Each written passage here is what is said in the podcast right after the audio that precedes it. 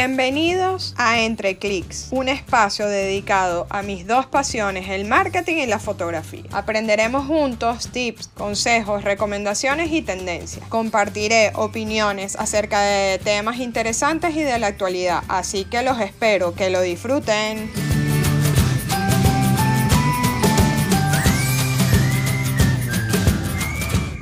Hola, ¿cómo están? Bienvenidos a mi podcast Entre Clics Hoy estaré entrevistando a Francisco Pecorella. Antes de presentarlo, quiero dar una breve descripción de, lo que hace y a lo que se dedica para que puedan conocerlo y ahora él nos va a hablar un poco más.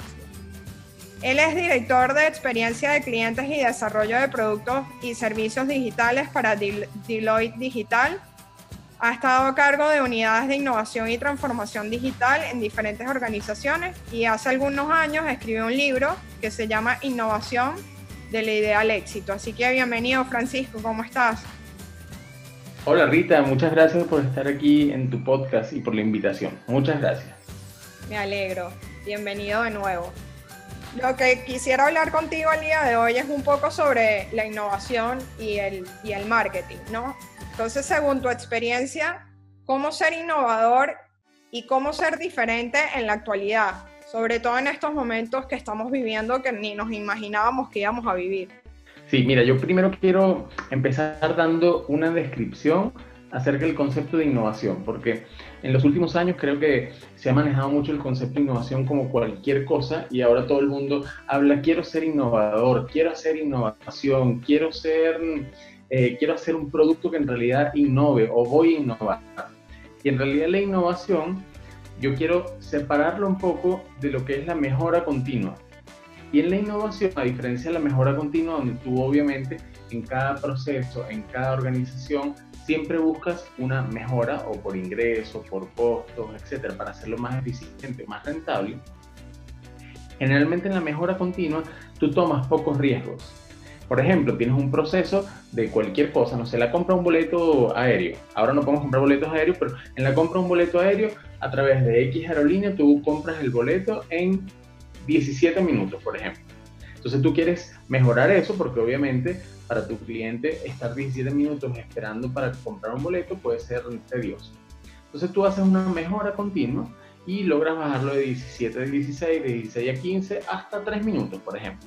Ah, perfecto pero en realidad el grado de riesgo que tomaste tú como organización fue bajo, porque probablemente lo que hiciste es que automatizaste ciertas cosas, desarrollaste algunas aplicaciones.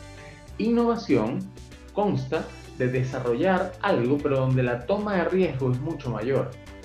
Entonces, ese es el concepto que yo quiero separar un poco entre innovación y mejora continua, porque las organizaciones de siempre han hecho mejora continua las organizaciones desde siempre también han hecho innovación y muchas personas sienten que la innovación es algo que nació hace 15 años o hace 30 años cuando se inventaron las computadoras, pero desde que el hombre creó la rueda, sí, o antes, estamos haciendo innovación.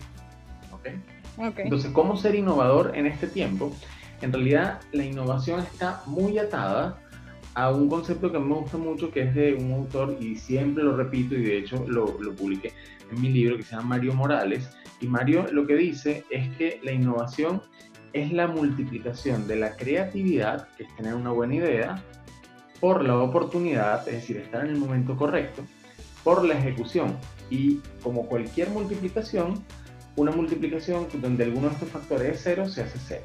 Entonces, ¿dónde o cómo ser innovador en este tiempo o en cualquier tiempo? El principal factor es identificar cuál es el problema o la necesidad y entender muy bien ese problema y la necesidad que en realidad estás eh, identificando y si ese problema o necesidad le pasa a un grupo importante de usuarios, grupo importante de personas, de posibles o potenciales clientes, entonces hay una oportunidad para hacer innovación. Ok, muy bien. O sea, entonces una otra pregunta que te hago, ¿la creatividad también es innovar o son dos cosas diferentes? Son cosas diferentes. No hay innovación probablemente sin creatividad, pero la, la creatividad es tener buenas ideas. Y hay muchas personas que son creativos o muchas personas que dicen, ah, yo quiero ser creativo, y en realidad lo logran siendo, pero en realidad no ejecutan esas ideas. Ahí el mundo está lleno de mil millones de personas que son soñadores, que son muy buenos creativos, se le ocurren excelentes ideas, pero esas ideas no llegan a nada o no se concretan o no se ejecutan. Entonces la creatividad forma parte de la innovación, pero son cosas diferentes.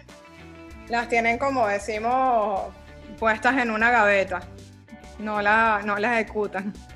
Sí, exacto, y, y muy probablemente, ojo, las personas no ejecutan las ideas no porque no quieran ejecutarlas, sino porque a veces no tienen los recursos, no tienen el dinero, no tienen las habilidades para ejecutarlas, no se rodean de las personas que, que en realidad necesitan o de las instituciones, organizaciones que necesitan para poder ejecutar esta, esta idea. No es porque no quieran hacerlo. Claro.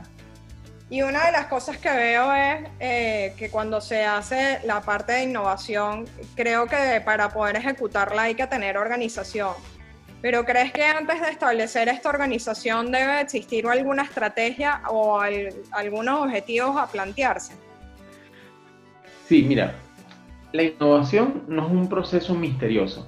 No es que a alguien se le ocurre como eh, de la noche a la mañana una idea y le viene ese momento eureka y a través de ese momento eureka surge la innovación y construye el producto, el servicio o lo que construye y ocurre en realidad las organizaciones que en realidad hacen de la innovación una parte de su ADN siguen un proceso muy riguroso para lograr esas innovaciones.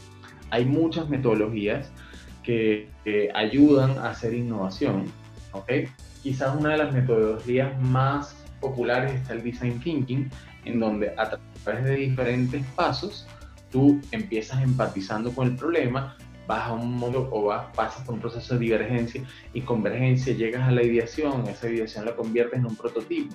Ese prototipo lo pruebas con diferentes usuarios, clientes, hasta que llegas a refinar ese prototipo y lanzas ese producto, el servicio digital. Bueno, no necesariamente tiene que ser digital, ¿no? eso es muy importante porque... Sí, y inclusive puede ser innovación social, donde no hay probablemente un beneficio, un lucro económico, sino que el, beneficio es social o, de otro, o genera otro impacto. Entonces, sin duda alguna, hay un proceso. Y ese proceso está compuesto por probablemente otros subprocesos. Sí. Ya, está bien. Y eso sí, muchas veces esas, esas aplicaciones de innovación pueden llevar a mucho éxito, pero hay veces que no. Entonces, cuando es no se llega a lo que se quiere, ¿cómo se hace? ¿Se cambia la estrategia? ¿Se cambia el objetivo? Mira, todo el mundo, eh, no todo el mundo, pero una gran parte de las personas e inclusive las organizaciones quieren hacer o sueñan con hacer una aplicación que se convierta en Tinder o una aplicación que se convierta en Uber o en el próximo Airbnb o como yo digo en el Google chileno, en el Google panameño, en el Google italiano. ¿Sí? Pero la verdad es que para tú llegar a construir ese Google italiano o el Google panameño, en realidad tienes que pasar por una serie de fases y una serie de, de, de etapas. En su cabeza, no la testea, no la valida, no entiende, no, no sabe si hay un mercado objetivo y desarrolla su aplicación, inclusive pagando miles de dólares para desarrollar su aplicación, la desarrolla el mismo y la monta en alguno de los markets. Y lo que se da cuenta es que probablemente no tiene tracción. Uno, porque probablemente no hubo una estrategia durante la construcción y en realidad no construiste lo que tu usuario necesita. Y dos, porque no es simplemente construir la aplicación o construir el, producto y servicio, sino que tiene que ver, como tú bien lo dices, una estrategia de lanzamiento, de posicionamiento, de, reforzar, de incrementar la, la solución y muchas veces te saltas todos estos pasos a veces por desconocimiento, a veces por no tener los recursos y luego ocurre que hay un fracaso. Entonces, ¿qué, qué hacer si en realidad tú pasaste por, por algo similar? Ojo, y quiero destacar que probablemente que hay también otros casos en donde se siguieron todos estos pasos y, probablemente también llegaron a un fracaso. Es decir, había una necesidad, la necesidad no estaba cubierta, pero probablemente tú llegaste a desarrollar la solución o, a cubrir esa necesidad, pero quizás no estabas en el momento por ejemplo, el caso de Zoom. Zoom es una excelente herramienta, pero tuvo en realidad su pic de crecimiento muy, muy, muy vertiginoso en esta situación, donde la oportunidad de muchas personas al irnos a nuestra casa a trabajar hizo que personas que utilizaban Zoom de forma recreativa o inclusive que no la conocían tuvieran que pagar por ese servicio. Y así hay decenas y cientos de aplicaciones que, en este, que han tenido éxito, pero ahora tuvieron un pic vertiginoso. Por ejemplo, Mural, Miro, Remo, etcétera. Muchísimas otras. Hablando de algunas, pensando en el entorno COVID. Así. Y eh, algo que tú dijiste hace rato que me parece interesante como hablar un poco de eso, es que obviamente no todas las innovaciones son a nivel digital, ¿no? Entonces cuéntanos de qué manera pueden ser las innovaciones, ¿no? Mira, sin duda alguna, una, y aquí quiero separar nuevamente la buena idea de la ejecución. Por ejemplo, yo he estado viendo, yo viví muchos años en Panamá y he estado viendo en el Instagram de muchos amigos eh, por ejemplo, lo que está haciendo la policía en Panamá durante la cuarentena, que con sus instrumentos musicales o, con, cantan o bailan en la calle, eso es de una forma u otra hacer innovación porque estás, tienes una buena idea, estás en el momento adecuado, la ejecutaste, ¿ok? Y el beneficio obviamente no es económico, sino el beneficio es, oye, distraer a las personas que tienen necesidad, es decir, grupos de personas que viven en un vecindario, en un condominio, o en una urbanización, grupo de personas que por la cuarentena están aburridos y quieren algo diferente, entonces en ese entorno los distrae de alguna forma. Eso a ser innovación y no hay un lucro económico. Cuando hablaba de la innovación social, hay muchas formas de hacer también innovación social y hay muchos casos de innovación social donde identifican diferentes poblaciones donde hay alguna necesidad estas personas no, o las personas que creen en innovación no están buscando un lucro económico, sino solventar esa necesidad para estas personas. Y puede ser desde llevar agua potable de una forma distinta, por ejemplo en Perú hay un caso ya de hace varios años en donde eh, construyeron una valla gigante, una, una, publicidad gigante, donde en esa valla gigante lo que hacían era como había mucho viento. Entonces en esa valla gigante el viento que pasaba por ahí de alguna forma recolectaban microgotas de agua y esas microgotas de agua todas eh, se canalizaban hacia, un, hacia una tubería y lograban darle agua potable o agua del aire a esa población que no tenía agua potable por las vías tradicionales como nosotros. Está súper interesante eso.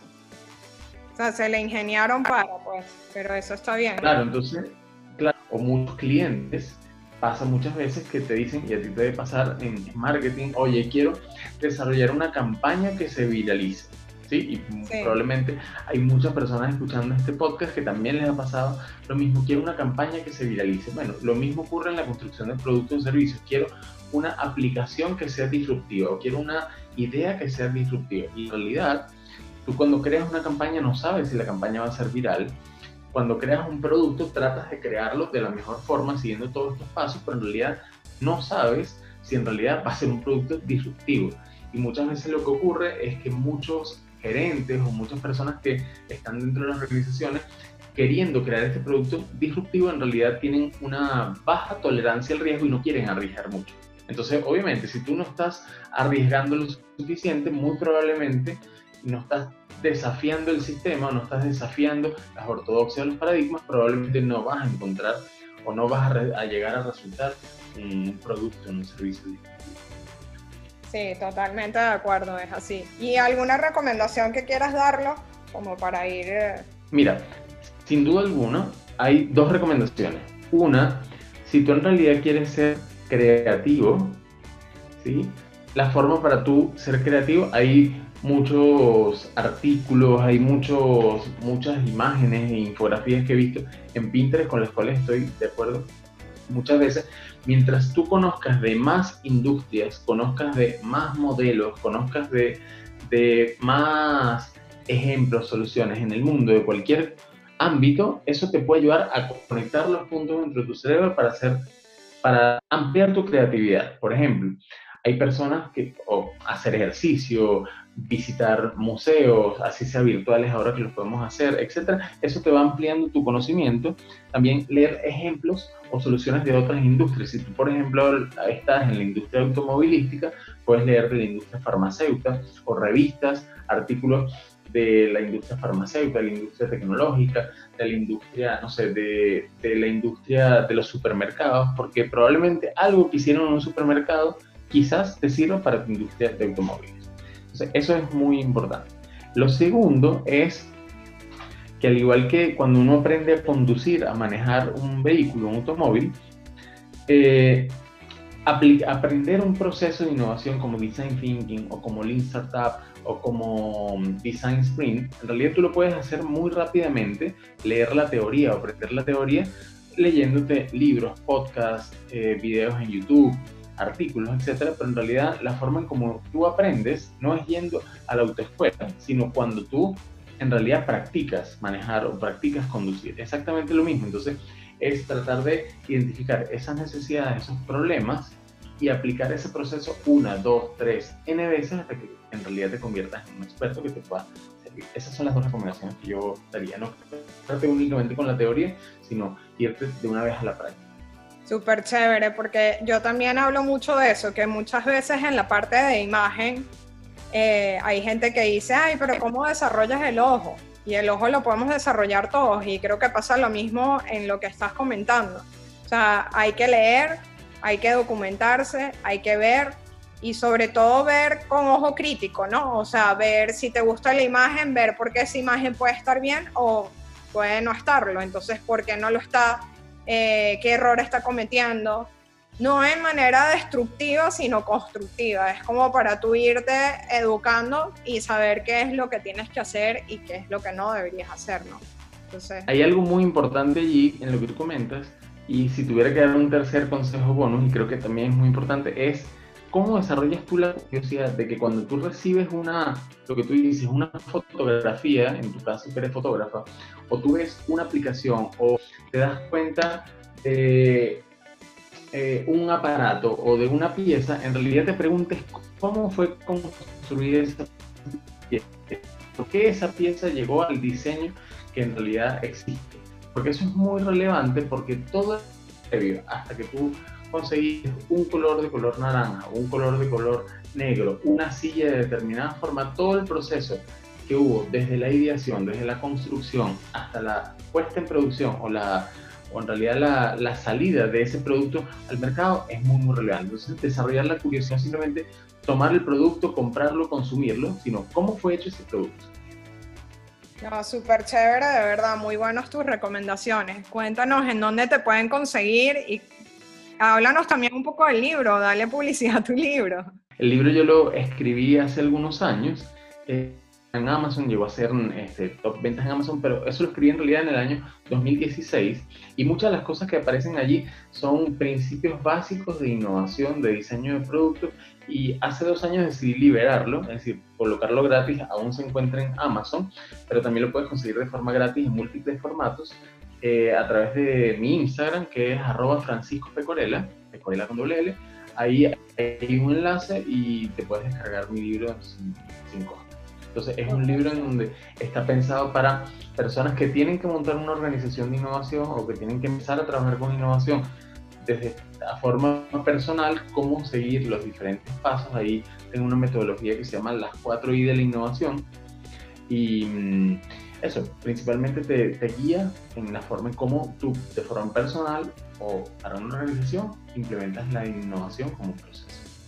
Súper chévere, de verdad. Muchísimas gracias por tu tiempo. Interesante esta conversación. Así que bueno, nada. De nuevo, gracias. Y bueno, los invito a que lo escuchen, dejen sus comentarios abajo y nos vemos en un próximo episodio. Gracias, Francisco. Muchas gracias a ti, Rita. Bye bye, chao.